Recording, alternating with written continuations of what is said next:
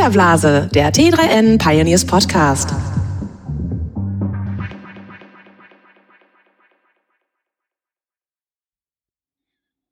Hallo und herzlich willkommen zu einer neuen Folge des Filterblase Podcasts. Mein Name ist Luca Caracciolo, Print-Chefredakteur bei T3N. Dabei ist Stefan Dörner, äh, T3N.de, Online-Chefredakteur.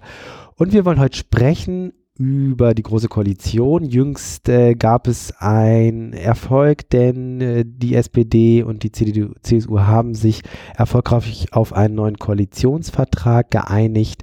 Und wir wollen mal ein bisschen schauen, ähm, was die Politiker denn sich so überlegt haben in Sachen Digitalisierung und wie man diese in Deutschland so ein bisschen äh, weiter voranbringen kann. Ähm, was man vor allen Dingen sieht, ist, ähm, dass der Breitbandausbau jetzt tatsächlich noch weiter vorangebracht werden soll. Es soll ein Förderfonds in Höhe von 10 bis 12 Milliarden Euro eingerichtet werden. Zusätzlich soll es eine Melde-App geben der Bundesnetzagentur. Ähm, damit sollen Nutzer, äh, bei, wenn sie ein Funkloch entdecken, das sofort melden können. Was dann genau passiert, weiß man auch nicht, aber so kann man wenigstens irgendwas tun. Und siehe da, es soll ein Recht auf Breitband ab 2025 geben, also sowas wie ähm, so eine Art Grundrecht, dass jeder in seinem Haushalt ich denke mal 50 Mbit ist damit gemeint, ähm, zur Verfügung hat. Und dann gibt es noch so ein paar kleinere Sachen, äh, E-Sport soll gefördert werden und so weiter. Äh, aber so das Große, was man rausliest, ist aktuell und was man weiß, ähm, dass eben ähm, das Netz in Deutschland deutlich verbessert werden soll. Stefan, das ist ja, das hat ja eine lange Geschichte, dieser Breitbandausbau in Deutschland. Ähm, ich äh, gehe da mal auf ein paar Fakten nochmal ein, bevor wir da ein bisschen drüber sprechen. 2008 äh, ähm, hieß es äh, aus der CDU, das Problem fehlender Breitbandanschlüsse soll in zwölf Monaten weitgehend gelöst werden. Das war 2008.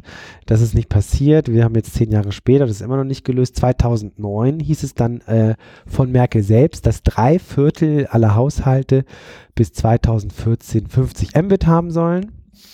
Ist auch nicht passiert. 2011 ähm, gab es dann ehrgeizige Ziele einer Breitbandstrategie, äh, direkt auch wieder aus der Bundesregierung. Dann 2013, äh, der letzte Koalitionsvertrag hatte festgeschrieben 50 Mbit. 2018 für alle, also dieses Jahr sozusagen, äh, ist auch nicht passiert. Insbesondere in den ländlichen Gegenden haben wir ja wirklich massive Infrastrukturprobleme noch.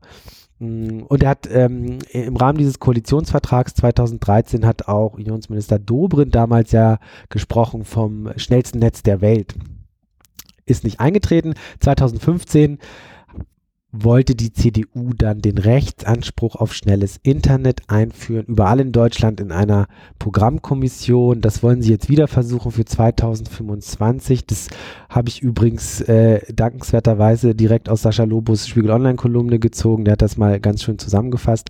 Ähm, Stefan, das ist ja irgendwie eine Geschichte seit zehn Jahren wird versucht, die Infrastruktur in Deutschland irgendwie zu fördern und zu verbessern, aber so richtig, so richtig äh, scheint es ja nicht zu klappen. Ähm, was ist so dein Gefühl? Ist es diesmal besser äh, und woran liegt das wohl? Nein, also ich glaube, dass das Grundproblem ist einfach, dass ähm, Internet Infrastruktur ist, aber nicht als wirklich als Infrastruktur ähm, gehandhabt wird in Deutschland. Ähm, wir haben halt eine Privatisierung gehabt der, der Deutschen Bundespost, die ja dann Deutsche Telekom wurde und, und eben äh, Deutsche Post AG. Und ähm, letztlich ähm, haben wir die, die Netze sind in privater Hand und ähm, es gibt natürlich überhaupt keinen Anreiz für Privatunternehmen jetzt in irgendwelchen ländlichen Gebieten großartig in Infrastruktur zu investieren. Also die, die Post wenn sie rein privatwirtschaftlich, äh, privatwirtschaftlich arbeiten würde, würde sie auch nicht für 55 Cent irgendwelche Briefe äh, bis in den letzten, hinterletzten Winkel von Deutschland bringen. Das ist völlig klar. Das tut sie nur, weil es den gesetzlichen Auftrag gibt und weil die Post mal staatlich war und weil es dann einfach dann infrastrukturell eben entschieden wurde. Das ist so ein wichtiges, also Post, funktionierendes Postsystem ist für ein Land so wichtig, dass wir staatlich machen, dass es halt bis in den letzten Winkel von Deutschland ähm, funktioniert. Und diese Entscheidung wurde für Internet in dieser Form nie getroffen. Ähm, das wurde privatwirtschaftlich organisiert und es gibt eben auch keine, kein großartiges Engagement des Staates, äh, beim Ausbau der Infrastruktur. Äh, außer eben immer wieder neuen Ankündigungen. Ähm, natürlich gibt es äh, gewisse Formen von Förderung, wurden immer wieder diskutiert und auch teilweise ja umgesetzt. Aber äh, es gibt da eben keine wirklich umfassende und mit Geld äh, hinterlegte Strategie, äh, die Infrastruktur auszubauen. Und dann ist auch wieder die große Frage, wenn jetzt wirklich der Staat einspringt ähm, und die Infrastruktur baut, so wie es zum Beispiel Schweden gemacht hat in, in den 80er, 90er Jahren, ähm, wer äh, profitiert dann davon? Also es ist so, dass wir über Steuergelder die Infrastruktur bezahlen, aber am Ende Privatunternehmen ähm, sozusagen die Gewinne abschöpfen. Dafür muss es halt irgendwie einen Plan geben und diesen, diesen kohärenten Plan, wie kann der Staat einerseits wirklich diese Milliarden investieren, weil das wird am Ende vom Staat kommen müssen, wenn alle daran teilhaben sollen, äh, wie es ja von der Politik immer wieder gesagt wird. Also wie kann der Staat diese Milliarden äh, bereitstellen und gleichzeitig, äh, wie können wir dafür sorgen, dass dann aber nicht private Unternehmen davon profitieren und die Gewinne abschöpfen. Also dafür irgendwie eine Regelung zu finden, diesen Willen sehe ich bei Politik nicht. Ich, ich, ich sehe nicht mal die Diskussion großartig darüber, dass es ja eigentlich das, das Dilemma ist, über das wir die ganze Zeit reden. Ähm, also wie können wir Infrastruktur aufbauen und, und die Investitionen staatlich finanzieren und gleichzeitig eben dann dafür sorgen, dass ähm, die Gewinne nicht abgeschöpft werden. Ja, und die große Frage ist ja auch so ein bisschen, ob äh, 10 bis 12 Milliarden überhaupt reichen, um deutschlandweit äh, die Infrastruktur auf ein Niveau zu bringen, dass man wirklich in jedem Haushalt äh, äh hierzulande einen 50 Mbit Breitbandanschluss hat. Ne? Das mag ich nochmal zu bezweifeln. Kann ich jetzt schon sagen und genauso wie, wie alle bisherigen Maßnahmen in dieser ja. Hinsicht eben nicht gereicht haben. Ähm, und auch schon äh, Dubrins Ankündigung 2013 war das, glaube ich, mit dem besten Netz der Welt. Äh, schon damals, jeder, der äh, sich auch nur so, so ganz grundlegend in der Materie auskennt, also im Jahre 2013 gab es in Tokio schon ein Terabit Anschlüsse für 50 Dollar im Monat. Ja, ja. Äh, da, in dieser Zeit hat Dobrindt angekündigt, Deutschland wird das beste Netz der Welt haben. Ich habe hier gerade einen Artikel vom Tagesspiel offen. Äh, Deutschland ähm, liegt aktuell im OECD-Vergleich auf Platz 28 von 32 bei der, äh, also in Sachen Digitalisierung insgesamt und auf Platz äh, 20 von 28 EU-Mitgliedstaaten beim äh, bei Digitalverwaltung. Und äh, zum Thema Breitband gibt's ja auch ähnliche Studien, ähm, äh, wo wir auch irgendwie einen der letzten äh, Plätze in Europa ähm, belegen. Also von daher, das ist, war damals schon abzusehen, dass, dass diese Ankündigungen äh, vo vollkommen heiße Luft sind. Man muss auch wirklich sagen, gerade Dobrindt als, als Verkehrsminister, dem ja dieses Thema dann ähm, zugeschoben wurde als Infrastruktur, hat aus meiner Sicht da komplett versagt. Also so, so sehr hat noch hat selten mal ein Minister wirklich versagt. Also in diesem in diesem Ressort ist ja wirklich nichts passiert. Ja. Und äh, unglücklicherweise muss man sagen, ist das äh, Digitalressort in Form des Verkehrsministeriums wird wieder bei der CSU landen. Ähm, das heißt, wenn es Dobrindt jetzt nicht ist, ist es jemand anders. Und äh, die Zweifel sind da, ähm, ob das wirklich ähm, besser wird. Jetzt ist Breitband hier die eine Geschichte, dass wir ein besseres Netz brauchen, ist, ist glaube ich, braucht man nicht diskutieren, aber Digitalisierung umfasst ja noch so viel mehr. Ne? Also ähm, zum Beispiel, wenn wir überlegen, und das wird ja auch immer wieder hart kritisiert aus der Digitalbranche an, der, an die Politik, wenn wir überlegen, wie, wie grundlegend äh, sich unsere Arbeitsgesellschaft verändern wird. Letzte Woche erst kam eine Bitkom-Studie, es gibt eigentlich mehrfach Studien in den letzten Jahren, die immer wieder eigentlich sagen, ähm, es werden extrem viele Arbeitsplätze wegfallen aufgrund von künstlicher Intelligenz, Automatisierung. Und jetzt letzte Woche erst kam eine Studie des Bitkom in Bezug auf Deutschland heraus, in der heißt es, dass bis zu 3,4 Milliarden, äh, Millionen Arbeitsplätze innerhalb der kommenden fünf Jahre wegfallen mhm. könnten. Es gibt auch ein schönes Beispiel, nämlich äh, aus der Kommunikationstechnik, wo sie vorrechnen, dass vor 10, ich weiß jetzt nicht ganz den Zeitraum oder 20 Jahren, es dort noch 200.000 Stellen gab und jetzt äh, sind es nur noch 20.000. Und man kann das ja in vielen, vielen äh, weiteren Bereichen sehen, dass Automatisierung, künstliche Intelligenz ähm, und einfach äh, Algorithmen im immer mehr äh, Aufgaben übernehmen, die sehr, sehr ähm, sich wiederholen, Routineaufgaben und so weiter. Also das ist ja, das ist ja äh, kein Geheimnis, da, dass da in Zukunft sehr viel passieren wird, sehr viel im Umbruch ist. Ähm, und in meinen Augen wird da halt überhaupt gar nicht drauf eingegangen. Das ist so ein bisschen entweder und ich glaube auch nicht, dass sie es nicht verstehen. Äh, ich glaube, mittlerweile gibt es genug äh, Politiker, die firm sind in diese, in diesen Zusammenhängen und in diesen Umwälzungen, die, die uns da bevorstehen. Aber trotzdem sieht man ja nichts in diesem Koalitionsvertrag, den ich noch nicht gesehen habe, den wir alle noch nicht gesehen haben, aber ähm, es ist bisher noch nichts nach außen gedrungen, dass in irgendeiner Art und Weise in die Richtung gedacht wird. Stefan, wie ist dein Eindruck? Ja, zunächst zu der Bitkom-Studie. Also es gab ja einige, wie du sagtest, Studien dazu. Diese Oxford-Studie ist ganz bekannt, äh, die das in ähnlicher Weise schon 2013 vorher gesagt hat. Ähm, die Bitkom-Studie ist deswegen interessant, weil die Unternehmen selber gefragt wurden, wie seht ihr das eigentlich? Also was glaubt ihr, wie viele von euren Arbeitsplätzen werden in den nächsten Jahren wegfallen und ähm, das erschreckende Ergebnis ist eben eine ganze Menge. Und äh, das deckt sich auch mit dem, was ich in anderen Runden so gehört habe von Unternehmern, äh, gerade auch so Unternehmern im, im Digitalbereich, ähm, die sagen, hier die Service-Mitarbeiter, ähm, das wird zurückgehen. Äh, wir werden natürlich Algorithmen einsetzen, um das zu wegzurationalisieren. Es ist auch in den letzten 10, 20 Jahren natürlich schon passiert, dass ganz viele Bankfilialen geschlossen wurden, weil Online-Banking kam und ähnliches. Also ähm, Dann nochmal ganz kurz äh, zur Ergänzung. Ähm, die Unternehmen wurden gefragt und 25 Prozent der Unternehmen ab 20 Mitarbeiter haben gesagt, äh, sie sehen ihr Geschäftsmodell massiv von der Digitalisierung bedroht. Genau. Äh, Im Grunde hatte ich genau die Situation, äh, man sitzt mit Unternehmern zusammen und der Politik und ähm, die Unternehmer immer sagen genau das und die Politik sagt, äh, nein, das sehen wir überhaupt nicht so. Genau diese Person hatte ich. Ich war hier in Hannover ähm, bei einem Abendessen mit Brigitte Zypries, als sie noch Wirtschaftsministerin war, oder sie ist ja immer noch äh, kommissarisch, aber sie wird wahrscheinlich kein Ministeramt mehr bekleiden in der nächsten Regierung, zumindest habe ich das so gehört. Aber auf jeden Fall saß ich da und da waren ganz viele Unternehmer und eben Brigitte Zypries und ich hatte relativ früh dieses Thema aufgeworfen ähm, in der Diskussion. Und dann haben auch fast sämtliche Unternehmer, die äh, vor Ort waren, mir zugestimmt und gesagt, ja, wir werden definitiv weniger Leute in diesen Bereichen beschäftigen in den nächsten Jahren.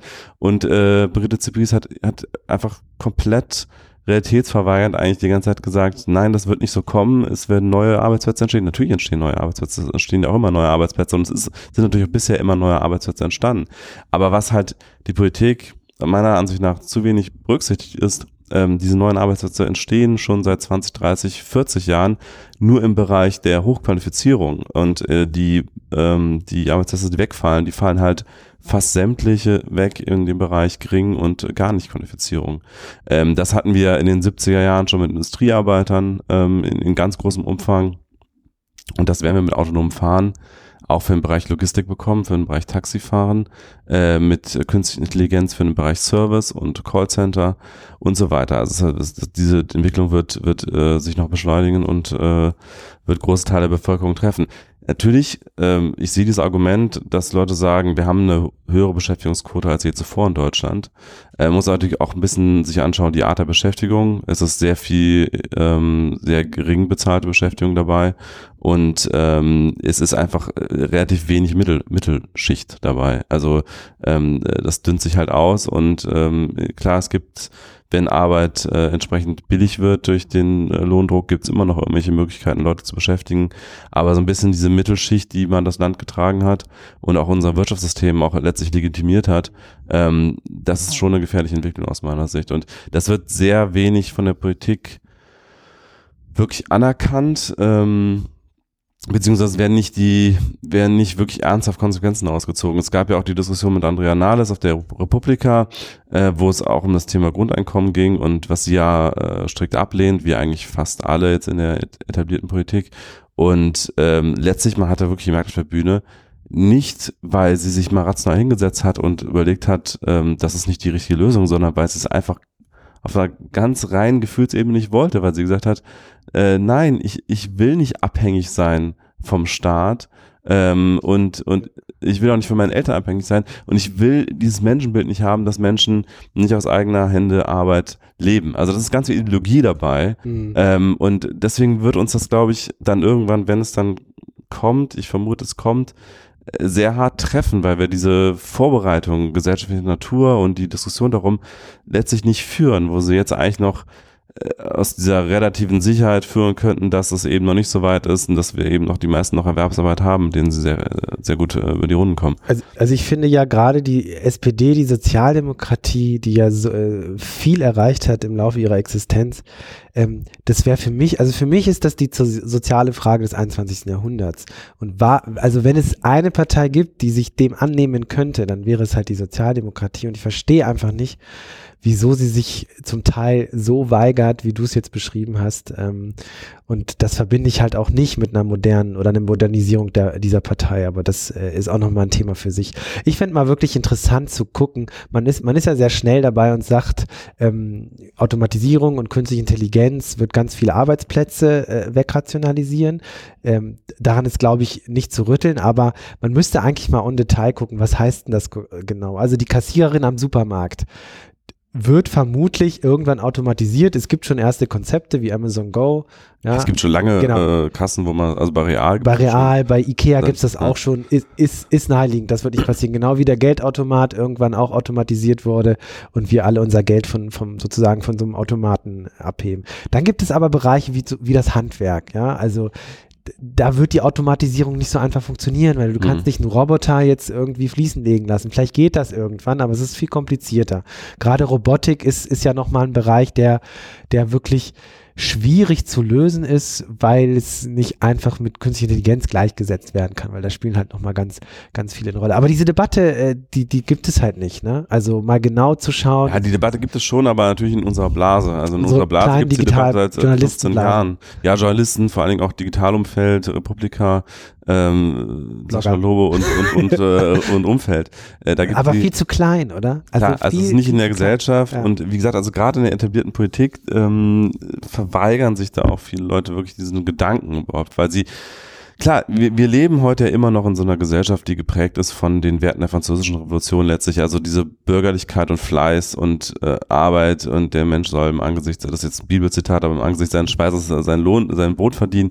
Ähm, äh, also das heißt, äh, wir haben irgendwann mal aufgehört, Menschen in, in äh, Klassen zu unterteilen aufgrund von Herkunft, äh, Verteilgesellschaft und haben angefangen zu sagen, äh, jeder kann, ähm, jeder seines eigenen Glückes Schmiedes und, und äh, kann durch Arbeit seinen Unterhalt verdienen und soll auch durch Arbeit selbst seinen Unterhalt verdienen und äh, da werden wir irgendwie an Grenzen stoßen äh, mit diesem Konzept. Das ist halt sehr, sehr stark ideologisch verankert noch in den Gesellschaften, weil das halt eigentlich das Fundament der bürgerlichen Gesellschaft ist. Und deswegen gibt es auch, glaube ich, diese emotionalen Reaktionen darauf, wenn man das in Zweifel zieht und sagt, äh, wird das immer so weitergehen, weil das halt wirklich, wie gesagt, das Fundament ist äh, unserer Werte dieser bürgerlichen Gesellschaft. Ähm, ändert aber nichts an der Tatsache, dass wir so, so viel Reichtum haben wie noch nie zuvor durch Automatisierung und Rationalisierung und äh, Computertechnologie und Robotertechnologie, dass die aber halt immer, immer stärker äh, auf wenige verteilt wird, insbesondere eben auf die, die davon profitieren, dass sie eben Kapital besitzen und damit äh, also von den technischen Fortschritten äh, profitieren. Ähm, und wir haben ja auch irgendwie unser ganzes Sozialsystem und alles ist ja wirklich sehr, sehr stark auf Arbeitseinkommen ausgelegt. Also unsere, unsere Rentenversicherung, unsere Krankenversicherung wird über Beiträge auf äh, Lohn bezahlt und äh, wenn die reguläre Beschäftigung äh, zurückgeht und immer mehr eigentlich über Kapitaleinkommen kommt, dann entzieht sich ja immer größerer Teil der Volkswirtschaft eigentlich auch der Finanzierung unserer Sozialsysteme. Und all diese Dinge werden halt sehr wenig besprochen auf jeden Fall. Also ähm, momentan sind wir gerade in Deutschland da noch in einer relativ ähm, luxuriösen Situation, weil halt unsere Industriegüter sehr nachgefragt sind unsere Autos, ähm, weil die, die Schwellen- und Entwicklungsländer halt ohne Ende Maschinen kaufen aus Deutschland. Das heißt, wir haben ja eigentlich eine relativ entspannte Situation, gerade auch im Vergleich zu Südeuropa und ähnlichen Ländern. Aber äh, trotzdem äh, kann das nicht verdecken, dass wir ähm, ja gerade in, im, im Bereich der Mittelschicht eben eine Entwicklung haben, dass die Mittelschicht schon seit langem nicht mehr in dem Maße vom gesamtgesellschaftlichen Fortschritt profitiert, wie sie es lange Zeit getan hat nach dem äh, Zweiten Weltkrieg. Also das war eine Gesellschaft, wo Natürlich wurden, äh, äh, wurden wenige sehr reich, aber sie haben auch immer so ein bisschen mit dem Fahrschuleffekt auch große Teile der Bevölkerung mitgenommen. Also die, die Löhne von VW und, und äh, Daimler sind halt äh, zumindest einigermaßen mitgezogen mit der Produktivität dieser Unternehmen. Und so haben eben auch breite Teile der Bevölkerung davon profitiert. Wenn man sich jetzt heute mal Unternehmen anguckt, die ähm, große Wertschöpfungen haben, wie jetzt zum Beispiel Google, Amazon, ähm, Apple, ähm, die kommen ja mit deutlich weniger Kleine Mitarbeiter ja. äh, aus und dementsprechend verteilt sich dieser Reichtum des Unternehmen auch auf sehr viel weniger Köpfe. Und ähm, das sind alles Dinge, mit, ja, über die relativ wenig diskutiert wird eigentlich. Ähm, ja. ja. Problem ist halt so ein bisschen, ähm, es herrscht fast Vollbeschäftigung. Ähm, es ist so ein bisschen das Gefühl, ähm, dass man diese Dinge in einer Blase diskutiert und ich frage mich dann immer, okay, aber wie, ne, wie kriegt man das sozusagen raus aus dieser Blase in den gesellschaftlichen Diskurs? Und ich befürchte, es ist ja meine Vermutung, dass das erst passiert, wenn dann auf einen Schlag plötzlich man eine Million äh, Arbeitslose hat, weil äh, ne, die, die Formel fürs autonome Fahren jetzt äh, perfektioniert wurde und die ganzen, ganzen Logistikunternehmen anfangen, eben autonome LKWs auf die, auf die Straßen zu bringen. Ja gut, man muss natürlich an der Stelle sagen, der technische Fortschritt wird an der Stelle natürlich noch letztlich dann in der Umsetzung durch Gesetze gebremst. Ne? Also wenn die äh, autonomen Autos zwar da sind, aber nicht eingesetzt werden dürfen, dann äh, es gibt sozusagen eine Gnadenfrist natürlich nochmal für den Arbeitsmarkt, aber das wird natürlich kommen, also natürlich einen internationalen Druck. Also äh, ich meine, bei Taxifahren, okay, kann man sagen, gut, äh, da gibt's keinen internationalen Wettbewerb, aber im Bereich Logistik, äh, wenn dann irgendwie die, die ersten Länder anfangen, das zu erlauben, wird kein Unternehmen die Füße stillhalten in anderen Ländern und sagen, ja, lasst mal machen, wir ja. setzen weiter die Fahrer ja, ein. Ja, ähm, und dann wird es einfach sehr schnell, dann wird es diesen Dominoeffekt geben. Und ich meine, letztlich bei anderen gesellschaftlichen Umbrüchen war das ja auch ähnlich. Es ist, glaube ich, weiß nicht, ob es in der Historie jemals wirklich äh, so weit äh, blickende Politiker gegeben hat, die bevor eine Krise eintrat schon reagiert haben. Auch die, auch der ähm, Manchester-Liberalismus musste erstmal umgesetzt werden und die Verelendung der Massen musste erstmal stattfinden, damit hinterher über Reform, Sozialreform dann der Kapitalismus gerettet wurde. Ähm, und ich glaube, das wird diesmal auch wieder ganz ähnlich sein. Also wir müssen die Probleme wirklich, uns müssen die Probleme schon auf die Füße fallen, Richtig. damit sich was bewegt. Die Maschinenstürmer des 21. Jahrhunderts wird es auch geben, vermutlich. Ja, die gibt's heute in Deutschland sowieso schon, ja. Also nee. ähm, aber dann, du hast noch einen Punkt angesprochen, da können wir kurz noch zu sprechen, ist, ist im Grunde genommen ja Regulierung. Ne? Das ist auch so ein bisschen Vorwurf. Äh, Carsten Knob von der FAZ hat ein Stück dazu geschrieben, jetzt auch zu den Koalitionsverhandlungen der, der CDU, CSU und der SDP. Ähm, und er sagt, ja, schön und gut Infrastruktur, wir wissen, dass das wichtig ist, aber ein, ein Problem ist auch eben diese Überregulierung in Deutschland, weshalb solche Geschäftsmodelle wie Airbnb oder Uber überhaupt nicht entstehen können. Ne? Ähm, wie, wie, kann man sowas, äh, kann man politisch da irgendwas überhaupt tun? Natürlich könnte man jetzt anfangen, was weiß ich, den Hotelmarkt, äh, Tourismusmarkt äh, anders zu regulieren oder weniger zu regulieren. Aber ist, ist das die Frage, ob man dadurch dann entsprechend Geschäftsmodelle in Deutschland fördern würde, die vielleicht solche Anbieter auch auf den Plan rufen? Ich glaube gar nicht so sehr an dieses Narrativ der, der Regulierung, die das verhindert. Ähm, die Amerikaner haben eine ganze Reihe von Vorteilen. Die haben erstmal unglaublich viel Kapital, die haben eine ganze äh, Generation von Unternehmern, ähm, also gerade aus dem Silicon Valley, die erstmal äh, schon reich geworden sind und ihr äh, Kapital reinvestieren. Das, ist, das gibt erstmal unglaublich, da fließt erstmal unglaublich viel Geld in unternehmerische Ideen, die wir in diesem, äh, diesem, diesem Maß gar nicht haben in Deutschland. Ähm, und dann haben wir, in, also in den USA, gerade die USA sind auch ein mega reguliertes Land. Also ich, jeder, der mal da gewesen ist, in Kalifornien an jeder Ecke hast du so ein Schild, wo erstmal steht, welche giftigen Dämpfe hier überall ausgeblasen werden und dass du eigentlich schon halb tot bist. Überall sind Schilder, was du alles nicht darfst. Äh, jede Stadt hat nochmal ihre eigene Regulierung, jede, jedes, jeder Staat.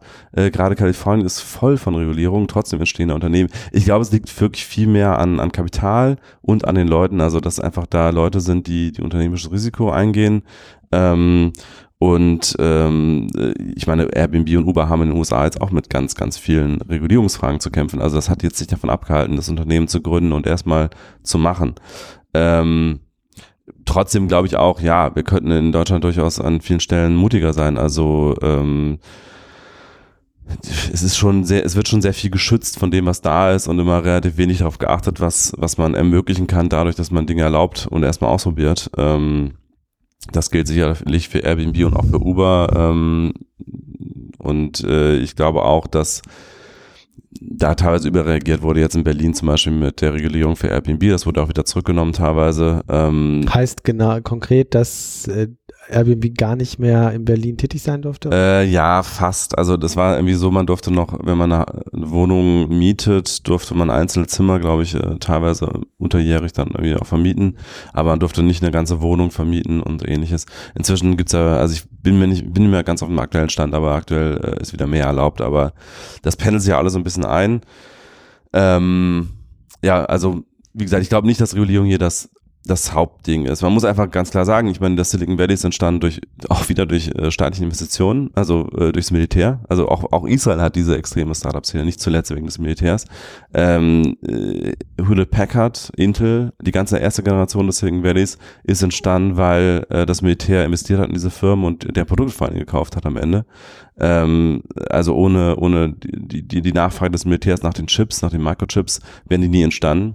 Und das hat einfach eine ganze Generation von Unternehmern reich gemacht, äh, die, wie gesagt, ihr äh, Kapital reinvestiert haben und bis heute eigentlich dieses Ökosystem ähm, noch immer befeuern. Und in Deutschland haben wir immerhin schon sowas wie eine Berliner Startup-Szene. Das ist äh, innerhalb von Europa auch nicht so verbreitet. Also neben London eine der größten. Äh, von daher haben wir jetzt auch nicht alles falsch gemacht, würde ich sagen. Ja, und der berühmte kulturelle Aspekt darf natürlich auch nicht vergessen werden. Ne? Also einfach diese Risikofreude äh, der, der US-Amerikaner und die hierzulande einfach nicht so ausgeprägt ist. Ähm, ich will aber nochmal kurz zurück auf die deutsche politische Bühne springen. Ähm, und zwar gab es einen Beitrag von Volker Kauder in der Welt. Ähm, Volker Kauder ist Fraktionsvorsitzende der CDU seit 2005 ein wichtiger Mann in, in Merkels Team. Und in diesem Beitrag auf der Welt schreibt er jetzt oder stellt dar, dass die Digitalisierung äh, ja wichtig sei und man müsse sich jetzt da wirklich mit auseinandersetzen ähm, und dass ein Digitalrat gegründet werden sollte es gab viel Ärger um diesen Beitrag in der, in der, in unserer Digitalblase. Ähm, Sascha Lobo war vielleicht einer, der, der am lautesten geschrien hat, äh, der gesagt hat, seit zwölf Jahren ist er Fraktionsvorsitzender und wir sprechen seit über zehn Jahren über die Digitalisierung in Deutschland, hat sich nichts getan und jetzt kommt er mit diesem Weltbeitrag. Ähm, und es, es ist in der Tat ein bisschen äh, merkwürdig, dass er jetzt als erste Maßnahme in diesem Weltbeitrag auch äh, vorschlägt, eine Veranstaltungsreihe der Fraktion zu planen zur Digitalisierung. Ähm, um einfach mal zu sehen, wo steht denn gerade die Politik äh, so ein bisschen. Ähm, was ich ganz interessant fand, war so eine Perspektive, ähm, hat, ist eher so auch personell bedingt und, und zwar, dass ähm, neben dem digitalen also das digitale Ressort sozusagen kriegt ja kein eigenes Ministerium, es gibt keinen eigenen Digitalminister, sondern es wird wieder dem Verkehrsministerium ähm, zugesprochen. Aber es soll oder er fordert zumindest einen Digitalkoordinator im Kanzleramt. Ähm, ist mal die Frage, warum? Also wozu braucht man so einen digitalen Koordinator direkt bei der Kanzlerin? Ja, äh, klingt ja erstmal ganz gut so, also ist ja erstmal nichts, nichts Abwegiges. Ähm, und interessanterweise gibt es so ein bisschen die, die Theorie, dass das natürlich ein Weg wäre, um den äh, Theodor zu Gutenberg wieder in die deutsche Politik zu ziehen. Äh, man erinnere sich, Theodor zu Gutenberg war Wirtschaftsminister, meine ich, ne? Richtig? Ja, ja. Genau, bis ihm seine Doktorarbeit um die Ohren geflogen ist. Ähm, es gab Plagiatsvorwürfe, bis er dann äh, zurückgetreten ist und auch von, äh, von der politischen Oberfläche verschwunden ist in Deutschland. Ähm, hat sich dann als Investor rumgetrieben in den USA. Ja, also ganz klar, also hat er irgendwie so ein Family Office so ein bisschen Geld verwaltet. Es ist nicht ganz klar, ja. was er gemacht hat, aber er, er, hat sich sehr gerne in dieser Rolle gesehen ja. und hat dann auch Vorträge gehalten, ähm, dass er jetzt versteht, wie äh, Digitalisierung funktioniert. Und es wird so ein bisschen gemutmaßt, dass die, die Rückkehr des zu Gutenbergs äh, mit dieser Stelle vorbereitet wird. Was hältst du davon? Ist das gut oder ist es gut, mal jemanden zu haben, der vielleicht, ähm, jetzt mal unabhängig, ob man ihn mag oder nicht? Ja. Ähm, also zu Gutenberg, glaube ich, müssen wir jetzt gar nicht reden. Ja, das würde genau. vom Thema jetzt zu weit wegführen. Aber äh, mal zu dem grundsätzlichen Thema, braucht man so eine Art Koordinator oder äh, braucht man irgendwie, es gibt ja auch manchmal diese Forderung nach dem Digitalministerium oder so ähnlichem. Ich habe immer ein bisschen die Befürchtung, dass man damit das Thema ein bisschen zu sehr vergettorisiert. Also das ist, ich, das erinnert mich so ein bisschen an, an Medienhäuser die ja teilweise dann sowas machen, wie sich den Nerd vom Dienst zu leisten, der so ein bisschen die digitale Perspektive reinbringt.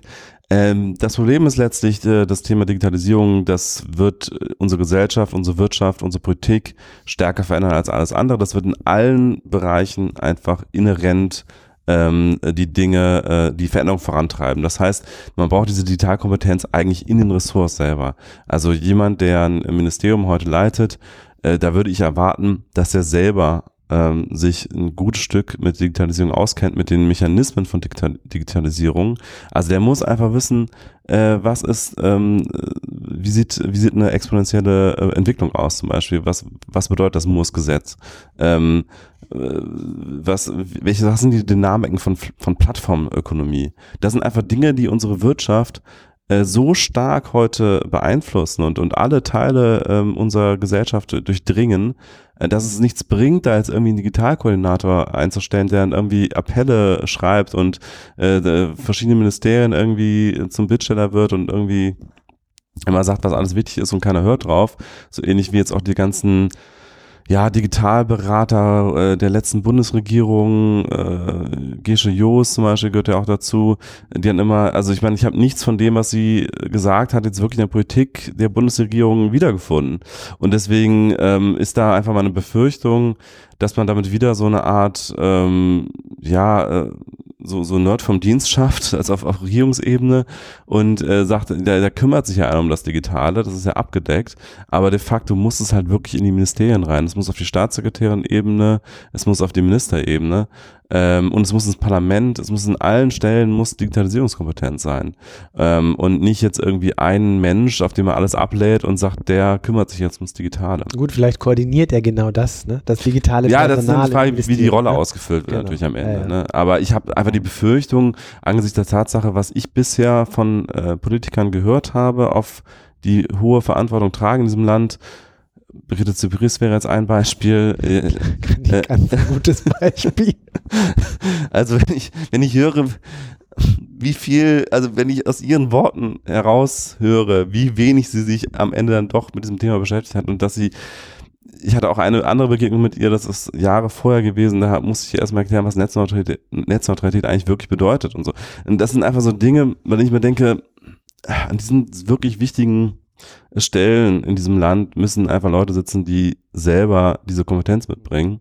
Ja, ich habe da manchmal das Gefühl, ich meine, die, die, die, politische Elite ist ja auch so eine Art Kaste, kann man ja sagen. Ja, also man, man bekommt ja Stellen und Posten aufgrund von Parteizugehörigkeiten zum Beispiel. Ne? Ja, also alles mögliche, muss ja proportsgewahrt genau, sein. Ich habe mich immer Landesverbände und genau. Das, ja. Und ich habe mich immer gefragt, wieso Brigitte Zypris überhaupt damals Wirtschaftsministerin war, die halt einfach absolut keine Ahnung von Digitalisierung hatte, in meinem Haus zumindest. Ja. Genau. Und dann habe ich eher das Gefühl, dass das so ein Postenschacherei hin und her ist. So, du kriegst jetzt das Justizministerium, ich glaube, war sie auch mal, so jetzt bist du mit dem Wirtschaftsministerium dran, anstatt halt von auf Basis von Kompetenz den Leuten Posten zu geben. Das ist auch nochmal so ein, nochmal eine andere Diskussion, ne? Aber ich sehe natürlich dann auch ein bisschen die Gefahr, dass, äh, dass man mit so einem Koordinator einfach äh, nur so eine, ja, so eine, so eine, eine Außendarstellung versucht äh, und gar nicht so sehr ähm, wirklich substanziell was, was schaffen will. Ne? Die, die andere Frage ist, braucht man so eine Art Digitalministerium? Ne? Glaube ich halt auch nicht dran. Also wie gesagt, weil die Digitalisierung, die muss halt, also in, im Wirtschaftsministerium muss die Top-Priorität sein, ähm, in, in, im Infrastrukturministerium, also Verkehrsministerium, ähm, da spielt es eine sehr wichtige Rolle. Ähm, letztlich wie gesagt, eigentlich in allen Bereichen. Äh, Justizministerium, wenn es um Verwaltung geht, öffentliche Verwaltung, Digitalisierung ähm, und, und, und so weiter. Also das Bildungsministerium spielt es natürlich auch eine Rolle. Also Staatssekretäre für genau. Digitales in jedem Ministerium. Das ist doch meine Forderung. Ja, oder einfach Staatssekretäre, die sich mit dem Thema auskennen. Die ja. müssen ja nicht mal für Digitales da sein. Letztlich, wie gesagt, es muss sich jeder Mensch, der heute Verantwortung trägt in Unternehmen oder in der Politik, muss sich mit der Digitalisierung auseinandersetzen. Ähm, da kommt, da führt einfach kein Weg dran vorbei, aus meiner Sicht. Das ist ein gutes Schlusswort. Ähm, vielen Dank fürs Zuhören, liebe Zuhörer. Wenn ihr diesen Podcast mögt, dann gebt uns doch gerne fünf Sterne auf iTunes. Wir würden uns sehr freuen. Ansonsten bis nächste Woche. Tschüss. Tschüss.